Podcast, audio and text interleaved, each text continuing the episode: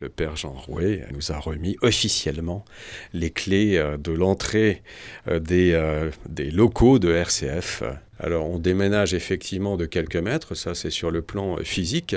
Par contre, euh, ces nouveaux locaux vont être euh, une transformation et une mutation importante pour nous. Dans un premier temps, d'abord l'emménagement, la prise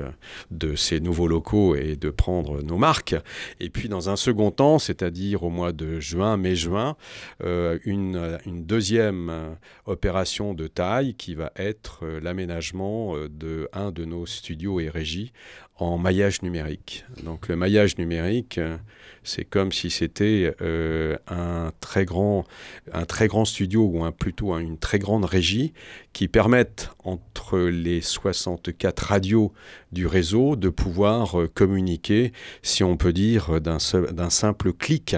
mais aussi en même temps permettant d'exporter des émissions facilement, d'importer des émissions facilement, de pouvoir réaliser des émissions avec un simple smartphone et, smartphone et de pouvoir euh, transmettre l'ensemble de ces, de ces informations et sons et images euh, par, euh, par, par, par simple ligne téléphonique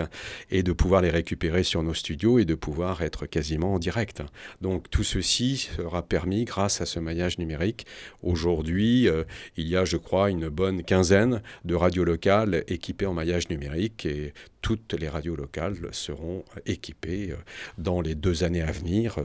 du maillage numérique.